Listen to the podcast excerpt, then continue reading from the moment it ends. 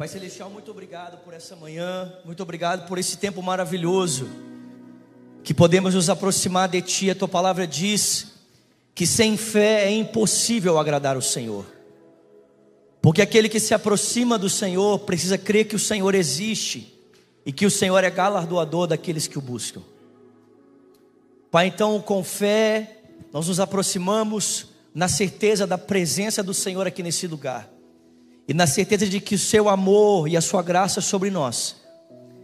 Estende, Pai, faz com que as suas mãos se estendam sobre nós, para que tenhamos, ó Deus, graça, favor e misericórdia nesse tempo de necessidade. Obrigado pela tua presença aqui, te agradecemos. Em nome de Jesus e quem crê, diga amém. Você pode aplaudir o Senhor, por favor. Pode se assentar. Glória a Deus. Quero agradecer ao pastor Marcelo por essa oportunidade de poder compartilhar com vocês um pouquinho daquilo que Jesus tem me ensinado nessa caminhada com Ele, amém? Queria que você abrisse comigo a sua Bíblia, por favor, no Evangelho de Lucas, Lucas capítulo 19. Evangelho de Lucas, capítulo 19. Nós vamos ler aqui a partir do versículo 28, Lucas 19, 28. Vocês estão comigo, irmãos? Glória a Deus. Você que está em casa, abra sua Bíblia também. Não apenas participe conosco, mas também adore o Senhor onde quer que você esteja. A presença de Jesus está aí e então você também pode oferecer culto a Ele nesse momento em nome de Jesus. Lucas 19, versículo 28 diz: Depois de dizer isso, Jesus foi adiante subindo para Jerusalém. Ao aproximar-se de Betfagé e de Betânia, no monte chamado das Oliveiras, enviou dois dos seus discípulos, dizendo a eles: Vão ao povoado que está adiante. E ao entrarem, encontrarão ali um jumentinho amarrado, num qual ninguém jamais montou. Desamarrem-no e tragam-o aqui. Se alguém perguntar por que, vocês estão fazendo isso, por que, que vocês estão o desamarrando, digam-lhe: o Senhor precisa dele. Os que tinham sido enviados foram e encontraram o animal exatamente como eles lhes tinha dito. Quando estavam desamarrando o jumentinho, os seus donos lhe perguntaram: Por que, que vocês estão desamarrando o jumentinho? E eles responderam: O Senhor precisa dele. Levaram a Jesus, lançando, lançaram os seus mantos sobre o jumentinho e fizeram que Jesus montasse nele. Enquanto ele prosseguia, o povo estendia os seus mantos pelo caminho. E quando já estava perto da descida dos, do Monte das Oliveiras, Toda a multidão dos discípulos começou a louvar a Deus alegremente e em alta voz, porque todos os milagres, por todos os milagres que tinham visto, e eles exclamavam: Bendito o Rei que vem em nome do Senhor, paz no céu e glória nas alturas. Alguns dos fariseus que estavam no meio da multidão disseram a Jesus: Mestre, repreende os teus discípulos. Eu digo a vocês, respondeu ele se eles se calarem, até as pedras clamarão. E quando se aproximou, viu a cidade, e Jesus chorou sobre ela e disse: Se você compreendesse neste dia, sim, você também, aquele que o traz paz, mas agora isso está oculto aos seus olhos. E virão dias em que os seus inimigos construirão trincheiras contra você, vão rodear e vão acercar por todos os lados. Também a lançarão por terra, você e os seus filhos, não deixarão pedra sobre pedra, porque você não reconheceu a oportunidade que Deus a concedeu. Muito forte isso, irmãos. Presta atenção, olha o que Jesus está dizendo. Você não vai experimentar o bem, por quê? Porque você não reconheceu a oportunidade que Deus te concedeu. Vamos orar, queridos. Pai Celestial, fala conosco aqui nessa manhã, mais uma vez sentados aqui em volta da tua mesa. Nós te pedimos que o Senhor nos dê olhos para ver, ouvidos para ouvir e um coração sensível para receber toda a palavra que o Senhor deseja falar ao nosso coração. Que através da tua unção, Senhor, o teu espírito possa falar ao nosso coração, ele possa encontrar em nós uma terra fértil pronta a frutificar a 30, a 60 e a 100 por uma palavra que em nós for semeada. Ao pregador dessa manhã, conceda-lhe graça, para que por meio da tua unção para que por meio da tua graça ele possa compartilhar com sabedoria, unção e simplicidade a tua palavra ao coração do teu povo. Ó Deus, nós te pedimos isso juntos aqui, em o nome de Jesus Cristo, quem crê, diga amém. amém. Irmãos, eu quero conversar com vocês essa manhã sobre o seguinte tema: Jesus, o Rei humilde. Amém? Diga para alguém perto de você: Jesus, o Rei humilde. Irmãos, preste atenção. Quando você estuda um pouquinho do contexto histórico em que esse texto aconteceu, chega a parecer assim, até engraçado a forma como Jesus ele é recebido na entrada em Jerusalém. Por quê? Porque os, os generais romanos, os, os reis romanos, quando eram recebidos de volta após uma guerra, isso acontecia de uma forma muito extraordinária, de uma forma muito magnífica. Em 54 depois de Cristo, um general chamado Ostório foi recebido com uma celebração chamada triunfo por causa de uma grande vitória que ele havia obtido contra os bretões. Irmãos, essa celebração que era oferecida aos generais se chamava triunfo, era uma homenagem. Não sei aqui se alguém já assistiu um filme antigo chamado Covades. Alguém assistiu esse filme, Covades? É um filme muito antigo e nesse filme ele começa exatamente com uma cena como essa uma cena de como um general romano era recebido em triunfo. Irmão, só para vocês terem ideia, essa celebração começava já no campo de batalha. O imperador enviava um mensageiro ao general dizendo para ele: Olha, por causa da sua grande vitória, você vai ser recebido como triunfo, então se prepare para isso. E esse general então se banhava juntamente com o seu exército, ele trocava de roupa. Só para vocês terem ideia, a carruagem do próprio imperador era enviada para ele ser recebido de volta. Esse general se vestia de uma roupa branca, pintava suas mãos de vermelho e o seu rosto de vermelho, porque durante essa trajetória ele era comparado à maior divindade dos romanos, que era Júpiter. Ele era recebido como um próprio Deus. Ele montava nessa carruagem do próprio imperador, que era feita de ouro e puxada por quatro cavalos, e ele ia marchando do campo de batalha até a capital do império. E quando eles chegavam na capital do império, irmãos, o cortejo era aberto pelos exércitos vencidos. Eles eram amarrados e presos com as próprias armas que tentaram usar contra o general romano. E entravam nus e completamente desprovidos de força e envergonhados para mostrar a grandeza da vitória.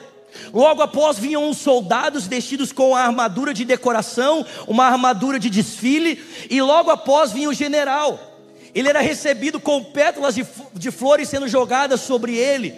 E as pessoas gritavam o seu nome, gritavam o seu nome, e ele gritava juntamente: Eu triunfei juntamente com o seu exército.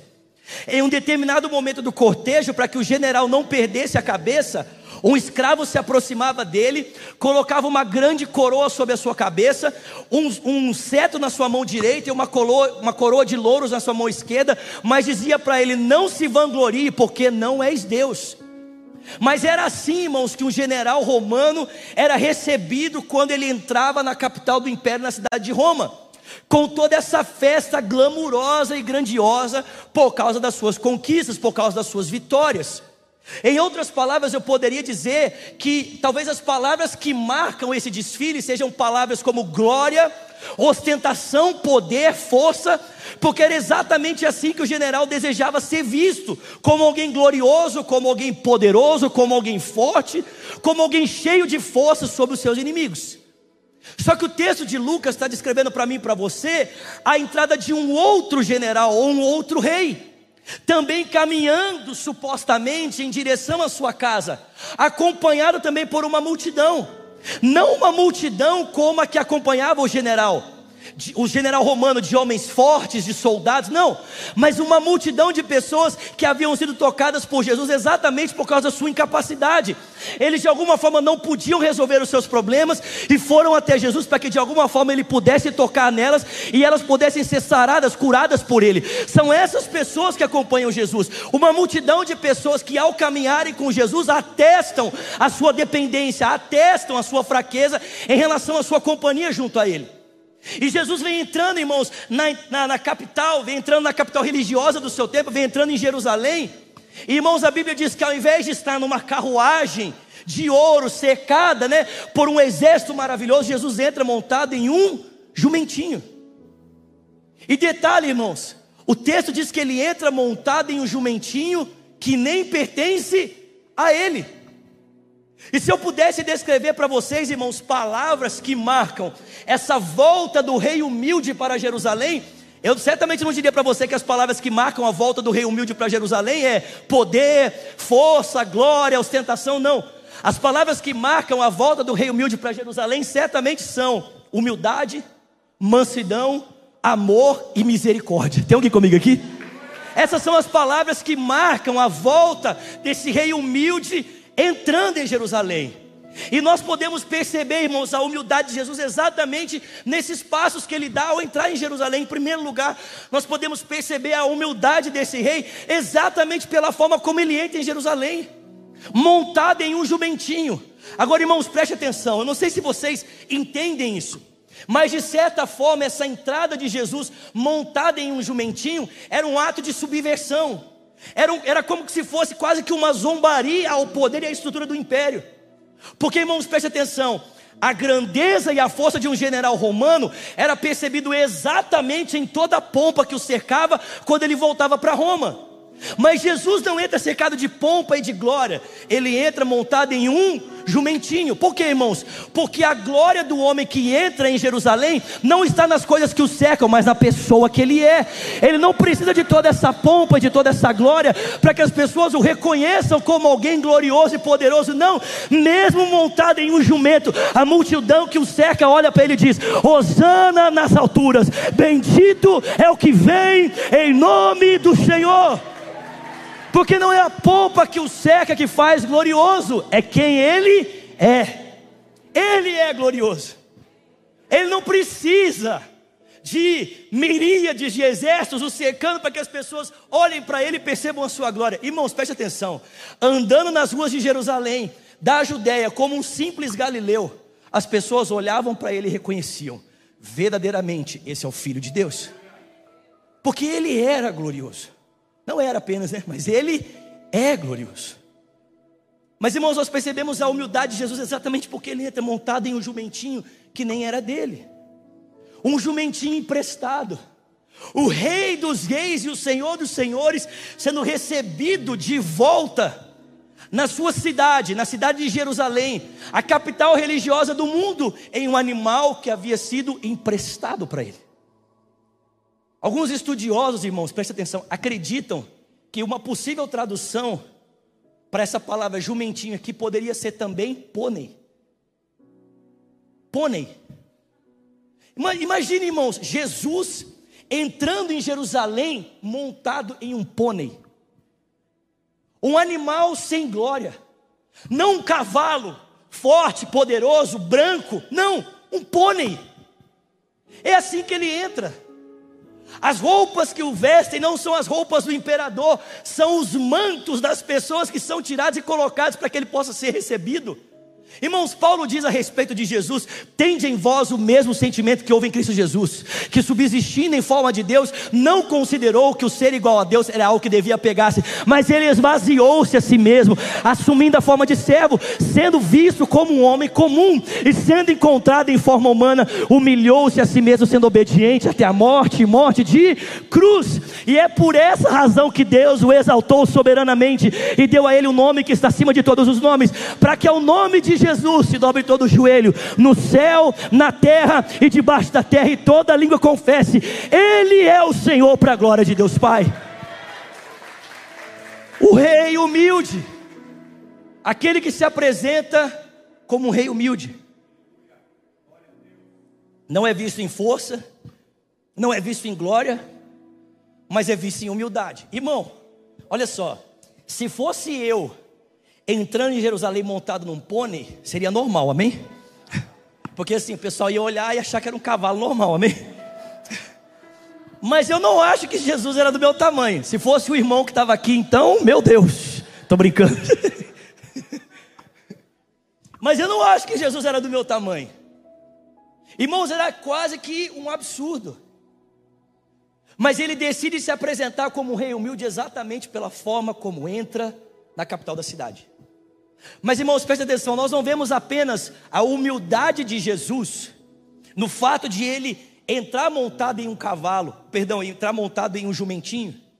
Nós vemos a humildade de Jesus também pela forma como ele decide cumprir a sua missão, pela forma como ele está decidindo terminar todo esse legado, toda essa história que ele começou há três anos atrás e agora está encerrando.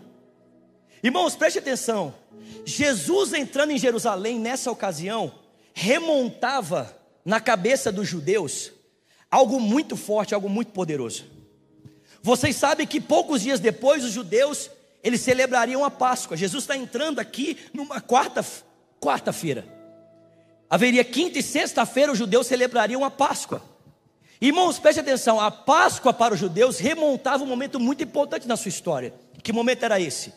O momento em que Deus, com o braço estendido e mão poderosa, os havia libertado do cativeiro do Egito e os conduzido para a terra que possuía, que pertencia a eles. Então, em outras palavras, o que, que os judeus esperavam que acontecesse em uma Páscoa? Que Deus mais uma vez se manifestasse, que Deus mais uma vez julgasse as estruturas pagãs que os dominavam e permitisse que Israel voltasse uma, mais uma vez a viver um tempo de glória, um tempo em que Israel seria novamente a luz de Deus para todas as nações. Só que Israel esperava, irmãos, que essa libertação acontecesse de forma política. Israel experimentava que essa libertação acontecesse pelo exercício da força. Só que, irmãos, preste atenção. Os judeus estão gritando: Hosana nas alturas, bendito é o que vem em nome do Senhor. Essa palavra Hosana, irmãos, ela é um grito de socorro. É como se os judeus estivessem dizendo: Socorro, Jesus, você que vem da parte de Deus, nos liberte da opressão romana. E de fato Jesus fez isso, sim ou não, queridos? Sim, mas não por meio da força, e não por meio da violência, e nem por meio, irmãos, de um exército. Jesus fez isso através da entrega da sua própria vida. Irmãos, preste atenção: os judeus esperavam que Jesus trouxesse a violência contra os romanos para que eles fossem libertos, mas na verdade Jesus se expôs à violência dos romanos para que o seu povo fosse livre. Os judeus esperavam: liberta-nos, age com poder, age com força, impõe a tua vontade, livra-nos dos impérios tiranos. Mas irmãos, ao invés de Jesus impor violência e guerra, ele se permitiu ser vencido por ela. Ele se permitiu ser dominado por ela. Se entregando à vontade de Deus na cruz, Jesus permitiu que a própria violência o afligisse, para que o seu povo pudesse ser liberto. Irmãos, preste atenção: o próprio Deus diz isso para nós, ou não? Os seus caminhos não são os meus caminhos. Os seus pensamentos não são os meus, os meus caminhos são mais elevados e os meus pensamentos são mais elevados. Nós esperamos que Deus o faça de uma forma, mas muitas vezes, irmãos, o caminho de Deus é completamente diferente do nosso. Os judeus esperavam violência para a libertação, mas Jesus trouxe libertação por meio do seu sacrifício, da sua morte, da sua entrega, do seu sofrimento. Quantos poderiam imaginar, irmão, que a libertação viria por esses caminhos? Não é assim que muitas vezes nós pensamos? Que muitas vezes para a nossa vida ser transformada, o que, que a gente precisa? De uma ação poderosa de Deus que mude a nossa história. Mas irmãos, talvez a mudança que você precisa esteja na entrega, no sofrimento, no alto sacrifício. Talvez não na, tentativa de impor a sua vontade, mas de se permitir viver a vontade de Deus, mesmo que isso te custe alguma coisa. Aí o glória a Deus foi bem fraquinho, amém, irmãos? Jesus está mostrando para nós: olha, Jerusalém, sua libertação não virá como você espera, eu vou trazer libertação, mas não pela sua forma, não pelos seus caminhos. Irmão, sabe o que é impressionante? É que apesar da libertação estar disponível, esse povo não a experimentou. É assim que o texto termina. Termina com Jesus chorando por uma cidade. Sabe por quê? Porque a libertação estava disponível, mas eles não experimentaram. Por que não? Porque ela não se enquadrava às expectativas deles. Por que eles não experimentaram dessa graça que Deus trouxe? Por que não experimentaram desse favor que Deus trouxe através da entrega do seu filho? Muito simples. Porque ela não se enquadrava às suas expectativas. Como não está acontecendo da forma como eu espero, então para mim não serve. Como não está acontecendo da forma como eu estou esperando, então eu não entendo. E porque eu não entendo, três dias atrás eu estava gritando Osana, três dias depois eu estou gritando, crucifica. Jesus chora, irmãos. A gente vê humildade em Jesus enquanto ele está ali chorando por uma cidade que ele sabia que não o receberia. E ele diz assim para elas: Olha, Jerusalém, estou trazendo libertação para vocês, mas porque vocês não entendem, porque vocês não têm discernimento, ao invés de libertação, vocês vão experimentar de sofrimento. O que vai acontecer é que um exército vai invadir essa cidade e vai destruir ela completamente. Não vai ficar pedra sobre pedra. Os seus filhos vão chorar, muitas pessoas vão morrer, porque ao invés de você experimentar da minha libertação, você está preferindo olhar para mim de uma forma que você não entende, e no final de tudo você vai gritar: Hosana nas alturas, bendito é o que vem, em nome do Senhor. Irmão, você consegue entender isso? Não é que não estava disponível, não é que Jesus não estava fazendo, mas eles não estavam entendendo. Porque ele entra em um jumentinho e decide cumprir a missão de Deus de uma forma que eles não compreendem. O que resta de Jesus é chorar por essa cidade e não trazer a libertação que eles precisam. O que resta para Jesus é clamar por ela e não oferecer a eles aquilo que eles estão precisando. Por quê? porque eles não entendem. Irmão, deixa eu dizer uma coisa para você. Talvez a mudança que você precisa na sua casa esteja exatamente nesse caminho de humilhação. Talvez a mudança que você precisa para o seu casamento esteja exatamente nesse caminho de humilhação. Talvez a mudança que você precisa na vida dos seus filhos esteja exatamente nesse caminho de humilhação. Talvez não esteja numa uma intervenção extraordinária de Jesus, mas uma intervenção extraordinária sua, decidindo ser humilde ao invés de ser alguém arrogante decidindo ser alguém simples, ao invés de tentar pela sua própria força impor a sua vontade. Irmãos, preste atenção: mudanças grandiosas acontecem quando nós decidimos trilhar o caminho de Jesus. E o caminho de Jesus, irmãos, não necessariamente é o caminho do poder e da força, mas o caminho da simplicidade, do amor, da humilhação e da entrega.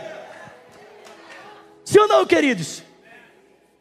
Mas muitas vezes nós não queremos andar por aí. A gente espera que Deus faça da nossa forma e do nosso jeito. Mas Jesus está dizendo assim: olha, eu posso dar a você aquilo que você precisa, se você decidir reconhecer quem eu sou pelo caminho que não, não se encaixa a sua expectativa. Eu quero terminar contando para os irmãos uma história. Já. Eu quero terminar contando para os irmãos uma história. Só para os irmãos entenderem. Acho que eu já contei essa história aqui, mas. Ou talvez eu contei num culto que não seja aqui, mas em um outro. que aqui é um culto também, amém, irmãos? Mas olha, olha que interessante. Eu vou contar duas histórias, amém, queridos? A primeira história que eu quero contar foi uma coisa que aconteceu na minha vida juntamente com a Virgínia. Eu lembro que nós começamos a namorar e quando a gente começou a namorar, eu sofria de um medo terrível de, em relação ao casamento. Eu tinha muito medo de casar, tinha medo assim, de não dar certo e de que meu ministério fosse de alguma forma né, é, prejudicado pelo casamento. Então eu tinha muito medo de casar. Então nós começamos a namorar e depois de três meses de relacionamento, eu ativei o meu modo de defesa e comecei a procurar na Virgínia todos os defeitos possíveis para que de alguma forma pudesse justificar o término do relacionamento. Já tinha feito isso antes com outras pessoas, e todas as vezes que isso acontecia, as pessoas também ligavam o modo de defesa e começavam a brigar. E aí, com essas brigas e esse monte de coisa, eu acabava justificando, justificando o término do relacionamento. Ou seja, tá vendo? Essa pessoa está cheia do Satanás, por isso que eu tenho que terminar. Olha como ela se porta. Só que eu não, percebia, eu não percebia que, na verdade, a pessoa estava se portando daquela forma por minha causa. E aí, eu, depois de três meses, decidi terminar meu relacionamento com a Virgínia. Aí eu liguei para ela e falei assim: Olha, nós precisamos conversar. Falei assim: tá bom, vamos conversar. Falei, o que está acontecendo? Falei: olha, é, não está dando certo para mim, não está acontecendo, não está funcionando. E a Virgínia, muito serena, muito tranquila, falou assim: realmente, não está acontecendo, não está funcionando. O que, que você quer fazer? Você quer terminar? Falei: sim, não aguento mais, vamos terminar. Ela falou assim: tá bom, vamos terminar. Você ora, porque nós oramos para começar, então vamos orar para terminar. Você segue a sua vida, eu sigo a minha. E eu orei, irmãos. E a Virgínia falou assim: tá bom, Deus abençoe. E desligou o telefone e não fez nada. Eu achei que ela ia brigar, que ela ia gritar, que ela não fez nada. Falei assim: tá bom, Deus abençoe. Tchum, desligou o telefone e foi seguir a vida dela. Um mês depois eu estava desesperado e ela estava tranquila. Eu entrava na rede social dela, ela estava dando de patins, estava curtindo a vida dele, eu estava lá em depressão. E aí eu lembro que eu fui procurar uma psicóloga para conversar. E falei assim com a psicóloga: olha, o relacionamento terminou.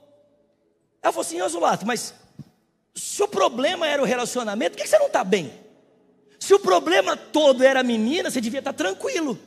Porque você veio falando para mim que o problema era a menina, só que você não está bem. E está dizendo que o problema é a menina, tem alguma coisa errada. Aí eu falei para ela, eu realmente não entendo isso, porque realmente o problema é a menina, mas eu não estou bem. Ela falou assim, Zulato, posso falar com você abertamente? Eu falei, pode. Sabe qual é o seu problema? É que você é orgulhoso. O seu problema é que você acha que você é muito superior. O problema não é a menina, não, o problema é você. Se você não mudar os seus valores e não mudar os seus, a sua forma de decidir a sua vida, você nunca vai ser feliz nessa área. E ela começou, irmãos. Tem, tem. Resumindo a história. Saí daquele dia no consultório mal. Esperei mais uns 15 dias. Falei assim: bom, vou ligar para a Virgínia, né? Aí liguei para ela assim: Virgínia, precisamos conversar. Falei, pode falar. Falei, não, a gente precisa conversar assim com mais tempo. Ela falou assim: tá bom, eu vou sair com os meus amigos, a hora que eu chegar eu ligo para você. Irmãos, ela me fez esperar até umas duas horas da manhã. Tinha o fuso horário, eu no Brasil, ela morando em Nova York, três horas. Quando ela chegou, ela me ligou. E aí eu falei assim com ela, falei, vida, olha só, eu decidi uma coisa muito importante, eu não quero viver mais a minha vida sem você. Você é muito importante para mim, eu te amo demais. Eu quero casar com você, eu não quero voltar para a gente namorar, não, eu quero voltar para a gente casar e ser feliz para sempre. Só que, irmão, presta atenção. A Virgínia estava com o coração muito fechado, porque ela tinha sido muito machucada com as minhas decisões. Mas eu lembro que uma das formas que Deus me deu para mim conquistar o coração dela de novo, sabe qual foi? Foi decidir lavar os pés da Virgínia. Eu lembro que numa dessas minhas idas para Nova York, eu pedi para a mãe dela preparar uma bacia e uma toalha. E eu pedi para ela sentar na sala. E eu peguei a bacia e a toalha, eu comecei a lavar os pés da Virgínia. E essa foi uma das formas que Deus usou para trazer o coração da Virgínia para mim de novo. Irmãos, esse ano eu vou completar cinco anos de casada. A Virgínia está grávida. Em outubro nasce o nosso primeiro filho. Na verdade, a nossa primeira filha, Valentina. Mas, irmãos, nada disso estaria acontecendo se eu não tivesse decidido andar pelo caminho da humildade. Eu vou contar uma outra história e vou acabar. Eu lembro alguns anos atrás, uma amiga minha me contou essa história, ela me impactou muito. Várias vezes eu compartilho ela. Ela não é uma história minha, mas me marcou muito. Essa minha amiga chama Daniela. E ela contou que alguns anos atrás, a família dela não estava muito bem.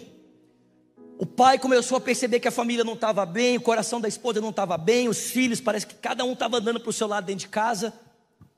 E esse pai, o homem de Deus, começou a orar pela sua família. E dizer para Deus: Deus, eu não aceito perder a minha família. Eu não aceito perder os meus filhos, não aceito perder a minha esposa, não aceito perder a minha sogra que morava com eles na época. Irmão, tem que ser crente para orar pela sogra, amém? Muito crente. Estou brincando, mas é verdade. oh, Jesus, abençoa minha sogra, Senhor. Onde ela quer que esteja. Se o Senhor puder levá-la para. Estou brincando. E aí, irmãos, ele começou a orar pela sua família e Deus deu uma direção para ele. E eu lembro que num determinado almoço ele falou com a família assim: Olha, tal dia e tal hora, eu preciso que todos vocês estejam sentados aqui na sala, porque eu preciso comunicar algo muito importante. E a família ficou todo mundo preocupado, né? Todo mundo assim, meio tenso, assim, tipo, nossa, que coisa séria. Mas quando chegou nesse dia, nesse horário, estava toda a família lá sentada no sofá esperando pelo comunicado do pai. E ele chegou para a família e falou assim: Olha, tem muitos dias que eu tenho orado a Deus e jejuado por vocês. Porque eu estou percebendo que nós não, não, somos mais aquela família. Que o coração de cada um está caminhando para um lado, eu estou percebendo que a gente não está muito bem. E orando por vocês, Deus me deu uma direção. E a direção que Deus me deu foi de lavar os pés de vocês. Irmãos, esse homem foi lá atrás, pegou um balde, uma toalha e veio lavar os pés da sua família. A primeira pessoa que ele foi lavar os pés foi os pés da sua esposa. Ele se ajoelhou diante dela, de, diante dela. E ele colocou um balde, uma bacia, ele começou a lavar os pés da esposa. E à medida que ele lavava os pés dela, ele pedia perdão pelos erros cometidos e agradecia a Deus diante dela pela preciosidade que ela era, por todo o favor que ela havia oferecido, por todas as graças que ela havia concedido, e foi fazendo isso. E à medida que esse homem ia fazendo isso, irmãos, essa mulher desabou a chorar chorar, chorar, chorar. Logo depois ele fez isso com a filha mais velha, fez com o filho mais novo, fez com a sogra. E quando ele acabou, ele pegou o balde a toalha e ia saindo, a esposa se levantou e falou: Não, não, não, não, me dá esse balde, essa toalha aqui. E ela sentou o marido, lavou os pés do marido, da filha mais velha, do filho mais novo e da sua mãe. Depois a filha mais velha fez isso, o filho mais novo fez isso, a sogra fez isso. E naquele dia eles terminaram se abraçando e chorando juntos. E essa menina disse para mim, Zulato, depois desse dia a minha família nunca mais foi a mesma. Sabe, irmãos, talvez o milagre que você precisa viver na sua casa seja exatamente esse: o milagre da humildade. O milagre de ser uma pessoa simples diante de conflitos. O milagre de reconhecer que às vezes Jesus se aproxima de nós por caminhos que não parecem os caminhos que nós desejamos, mas isso não significa que eles não sejam eficazes. Se eu e você decidimos andar pelo caminho dele, vivemos como ele, recebemos como ele se apresenta a nós, nós veremos o rei humilde transformar a história da nossa família. Veremos o rei humilde transformar a história da nossa casa. Irmãos, esse texto termina de, esse, irmão, esse texto termina de uma forma muito forte. Se as pessoas não receberam, porque Jesus não estava fazendo, elas não receberam porque não estavam entendendo.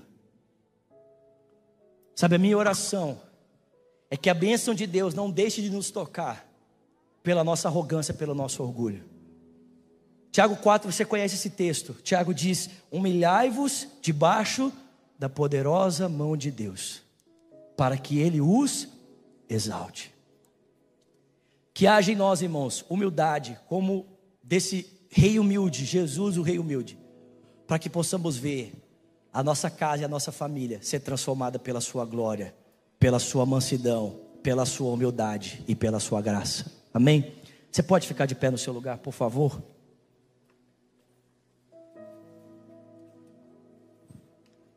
Obrigado. Antes de eu passar pelo pastor, pro pastor Marcelo, eu queria rapidamente fazer uma oração com você, já que eu fui rapidinho aqui. Queria fazer uma oração por você, queria fazer uma oração com você. Queria que você fechasse os seus olhos, por favor.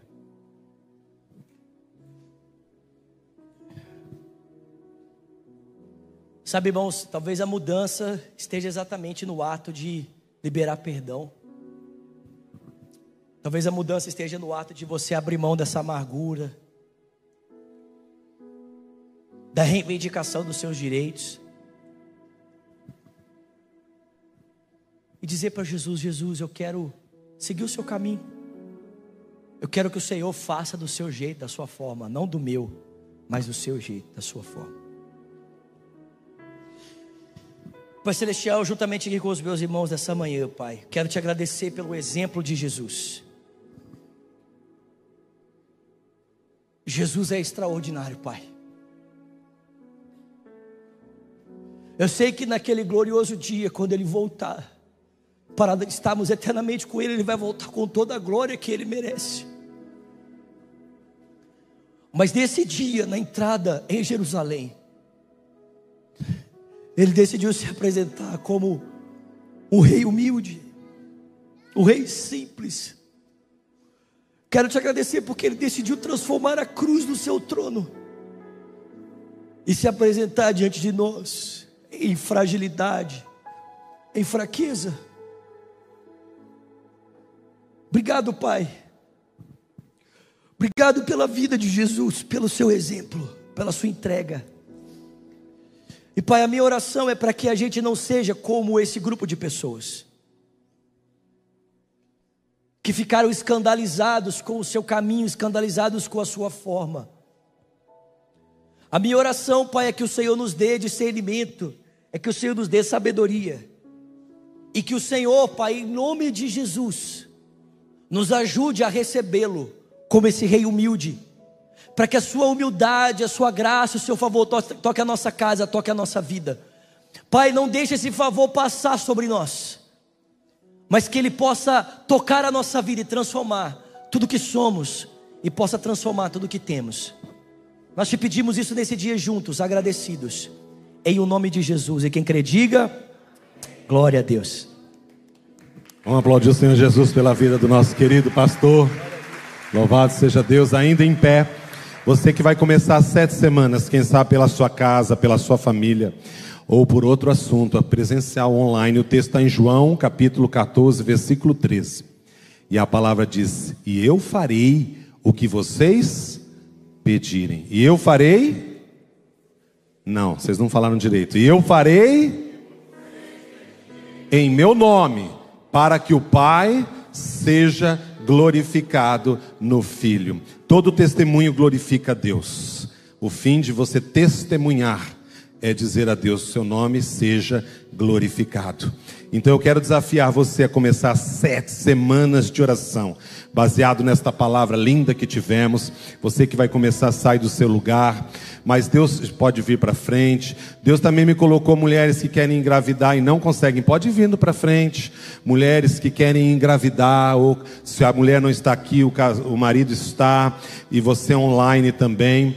E se você quer gerar, presta atenção nessa última oração. Se você quer gerar espiritualmente alguém da sua casa que ainda não conhece Jesus. Quem tem pessoas da família que não aceitaram Jesus? Então o Senhor está desafiando você, pode vir, a fazer sete semanas de oração, para que você gere esta salvação na vida do seu familiar da pessoa que está na sua casa. O pessoal do louvor pode vir aqui, já vamos embalando, eu vou orando. Na sequência, vocês já ativam essa música e vamos fazer um grande final. Então, você que conhece alguém também, de repente, que não é você, mas que não consegue engravidar, vamos vir à frente, orar por essa pessoa. Quem sabe lá na sua família tem alguém que não consegue ficar grávida, um amigo, eu não sei. Saia do seu lugar, é hora de doar, é hora de dar, é hora de ser humilde nesse aspecto. Se você quer gerar alguém que não conhece Jesus ainda, para que essa pessoa aceite Jesus, então você pode também nesse momento já orar também. Enquanto eu vou orando aqui, vocês já vão cantando aí e nós vamos fazer esse encerramento juntos. Pai querido, nós te damos graças neste momento, pelo teu amor, por esta palavra tão linda e maravilhosa. Deus, recebemos esta verdade no nosso coração. Pai, queremos receber tudo que Jesus tem para nós. Não nos deixe ficar além nem aquém daquilo que Jesus prometeu, daquilo que Ele é fiel para cumprir. Aqui há pessoas que estão começando sete semanas de oração quem sabe pela sua casa, pela sua família, eu não sei, mas o Senhor sabe. Então, em nome de Jesus, venha responder cada oração dessa. Pai, pessoas que não puderam gerar, estão aqui por alguém, por si próprio, por outra pessoa online, precisa engravidar e não consegue. Senhor, coloca, o Senhor diz que o Senhor faz com que a mulher estéreo seja mãe, alegre mãe de filhos. Então, traga, Senhor, a fertilidade, traga a gestação, traga o nascimento em paz. Nós abençoamos a vida da Valentina Obrigado, que o Senhor colocou no, no ventre da Virgínia, pastor Zulato. Obrigado, Senhor. Sustenta essa gravidez até o fim e dê graça e força para que essa menina cresça e seja bênção na vida desta família e assim de todos. Pai, mas há pessoas também que precisam ser geradas para conhecer Jesus. Há um convencimento do Espírito Santo para que elas recebam Jesus como único e suficiente Salvador. Então, que seja manhã de salvação. Pessoas que não conheciam Jesus, que não tinham aceitado Jesus, Pai, em nome do Teu Filho, é que nós oramos na certeza de que cada uma dessa oração será respondida pela humildade, pelo dobrar de joelhos, pelo clamor diante do Senhor. Nós confiamos em Ti e declaramos que Jesus Cristo é o Senhor, para a glória de Deus Pai, é que nós oramos. Amém. Em nome de Jesus.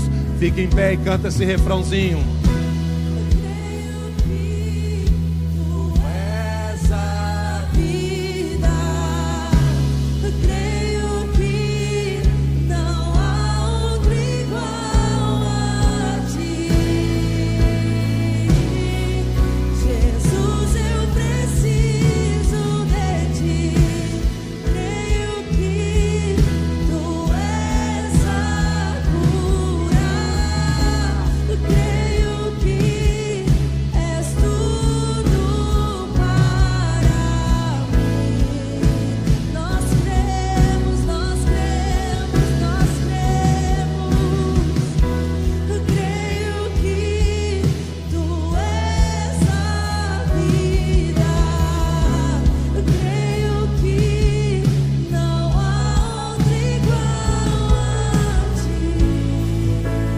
Aleluia, Senhor. Que o grande e poderoso amor de Deus, que a graça bendita de Jesus, nosso eterno Salvador, a comunhão, a consolação, a doce presença do Espírito Santo estejam conosco aqui, com aqueles que estão online e com todo o povo de Deus espalhado pela face da terra, não só hoje, mas todos os dias, para todos sempre. Amém. Deus abençoe. Até a terça que vem. Maravilhosa. O Senhor preparou para nós aqui no Culto Hope, na Lagoinha. Assim como o pastor Zulato falou, o caminho de Jesus é o caminho do amor, da humilhação que você possa essa semana se encher com essa palavra, criar essa expectativa no seu coração, que você tenha um coração genuíno de arrependimento, um coração humilde, para que a sua casa também seja transformada. Eu quero orar por você, pela sua vida, pela sua semana. Senhor, muito obrigada por todas as pessoas que estiveram aqui nos assistindo, Senhor. Que o Senhor venha derramar a sua graça, o seu amor em cada lar, em cada coração, Pai. Que nós sejamos pessoas, Senhor, humildes de coração. Forja em nós o caráter de Cristo, Senhor.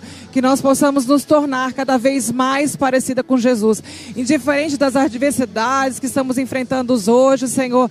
Mas o Senhor sabe os nossos anseios, as nossas aflições. Que o Senhor venha, Senhor, derramar um bálsamo em cada coração agora, Senhor. Porque o Senhor é o nosso refúgio, a nossa fortaleza, o nosso amor que tenhamos o coração e o caráter de Jesus, para que a gente possa realmente servir ao próximo, é, derramar o seu amor sobre a nossa família, sobre os nossos amigos, as pessoas à nossa volta.